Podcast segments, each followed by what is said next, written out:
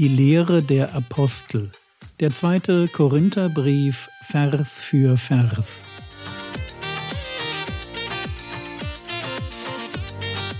Theologie, die dich im Glauben wachsen lässt, nachfolge praktisch dein geistlicher Impuls für den Tag. Mein Name ist Jürgen Fischer und heute geht es um 2. Korinther Kapitel 12, Vers 3 bis Vers 10. Obwohl Paulus es für eine Dummheit hält, fängt er doch damit an, von Erfahrungen zu reden, die er mit Gott gemacht hat. Unter anderem eine Entrückung in den Himmel. 2. Korinther Kapitel 12, die Verse 3 und 4. Und ich weiß von dem betreffenden Menschen, ob im Leib oder außer dem Leib weiß ich nicht, Gott weiß es, dass er in das Paradies entrückt wurde und unaussprechliche Worte hörte, die auszusprechen einem Menschen nicht zusteht. Zweimal betont Paulus, dass er gar nicht so recht weiß, ob er während der Erfahrung leiblich anwesend war, also im Leib, oder doch nur eine Vision erlebt hat, außer dem Leib.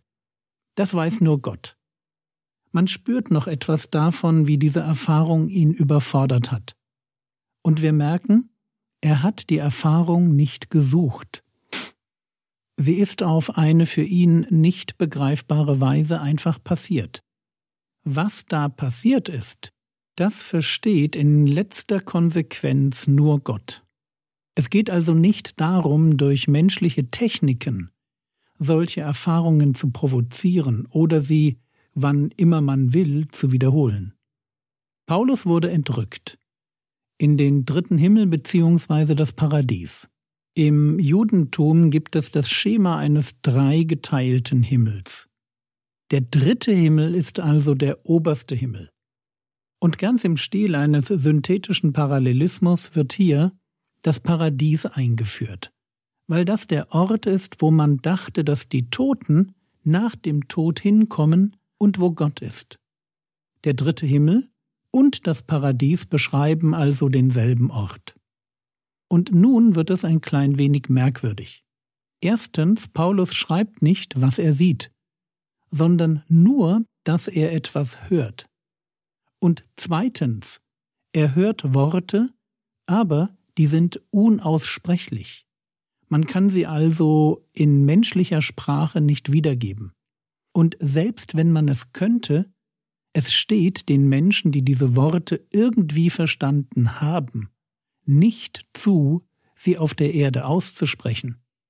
Es gibt also Themen im Himmel, die gehören nicht auf die Erde. Und jeder, der davon berichtet, was er im Verlauf einer himmlischen Vision gehört hat, der ist entweder, was ich denke, ein Aufschneider, oder er versündigt sich an Gottes Gebot. 2. Korinther Kapitel 12, Vers 5 Über diesen will ich mich rühmen, über mich selbst aber will ich mich nicht rühmen, nur der Schwachheiten. Merkt ihr, wie wichtig Paulus die Trennung ist? Es gibt diesen anderen, sagen wir mal privaten Paulus, der sich über das Erlebte freut, weil es ganz persönlicher Teil seiner Gottesbeziehung ist.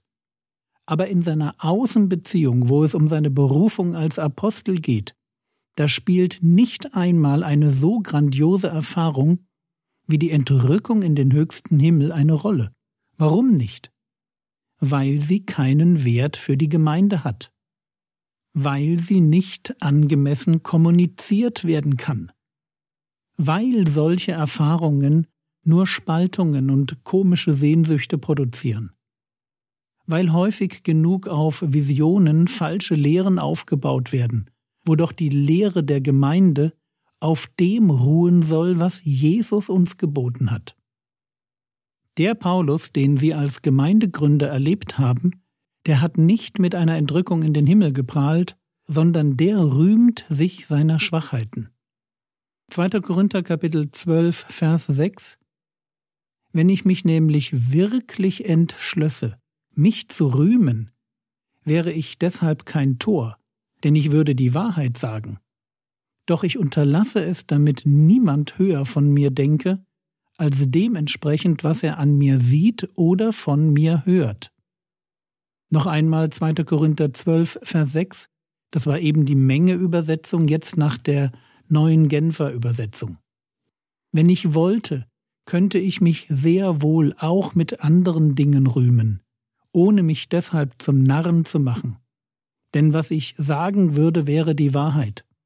Trotzdem verzichte ich darauf, weil ich nicht möchte, dass jemand eine höhere Meinung von mir hat als die, die er sich selbst bilden kann, wenn er sieht, wie ich lebe und hört, was ich lehre. Es ist selten, dass mir die Elberfelder Bibel nicht so gut gefällt, aber hier ist es so. Sie ist mir einfach nicht verständlich genug, deshalb diese beiden anderen Übersetzungen. Paulus hat also diese Entrückung in den Himmel und besondere Offenbarungen. Frage, was bringen sie ihm ein? Einen besonderen Status als Apostel? Nein, aber einen Dorn im Fleisch.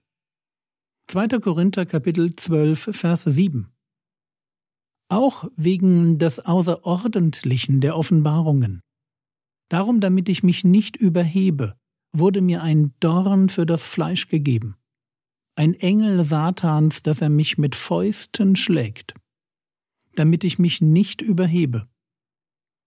Hier stehen sich jetzt die beiden Erfahrungen gegenüber. Auf der einen Seite das Außerordentliche der Offenbarungen, auf der anderen Seite der Dorn im Fleisch. Gott selbst sorgt dafür, dass sein Apostel nicht stolz wird. Zweimal betont Paulus dieses Ziel Gottes, damit ich mich nicht überhebe. Eine Entrückung in den Himmel ist keine kleine Sache. Und es scheint so, als stünde selbst ein Paulus in der Gefahr, sich darauf etwas einzubilden. Deshalb bekommt er einen Dorn oder ein Pfahl für das Fleisch, einen Engel Satans, der ihn schlägt. Was Paulus genau damit meint, wissen wir nicht. Es scheint sich um eine körperliche Einschränkung zu handeln. Was es ist, keine Ahnung. Aber wir wissen, dass es für Paulus eine Belastung war. Eine andauernde, schmerzhafte Einschränkung seines Dienstes. Gott benutzt einen bösen Engel, um seinen Diener zu demütigen. Ein vielleicht schräger Gedanke, aber dahinter steckt ein genialer Plan. Und den hat Paulus auf folgende Weise entdeckt.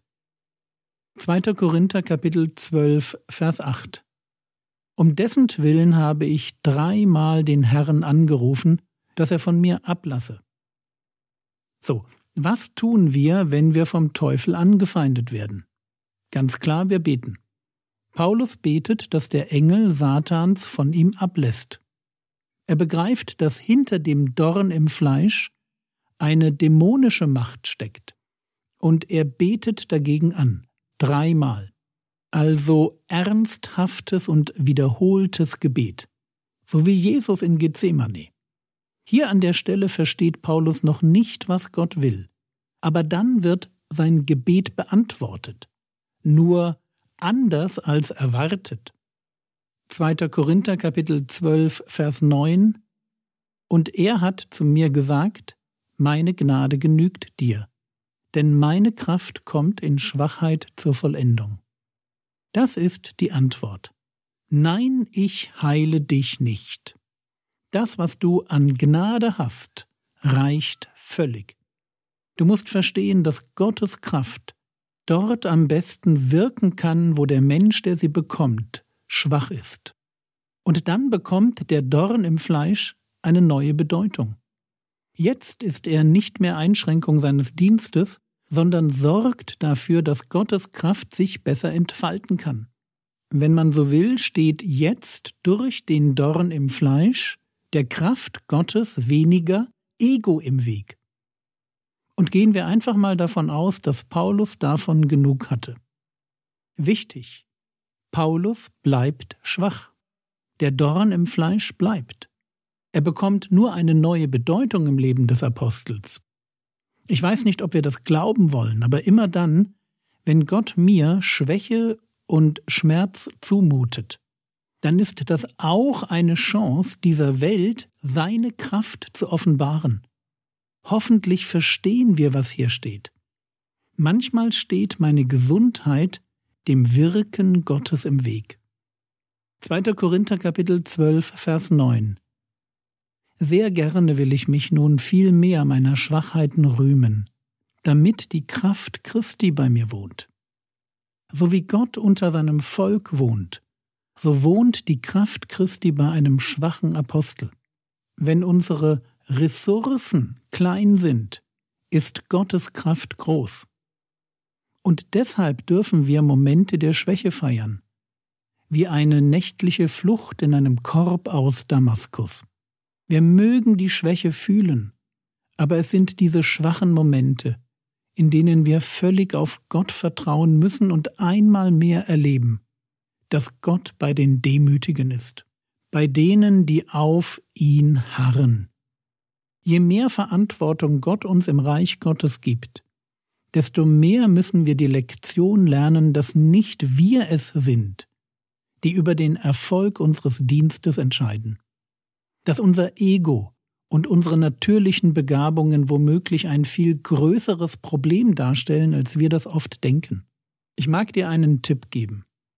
Ich habe damit angefangen, mich meiner Schwachheiten zu rühmen, und ich habe eine Liste angelegt, wo ich alles aufschreibe, was mich schwach macht, was mich einschränkt, und ich habe angefangen, Gott dafür zu danken.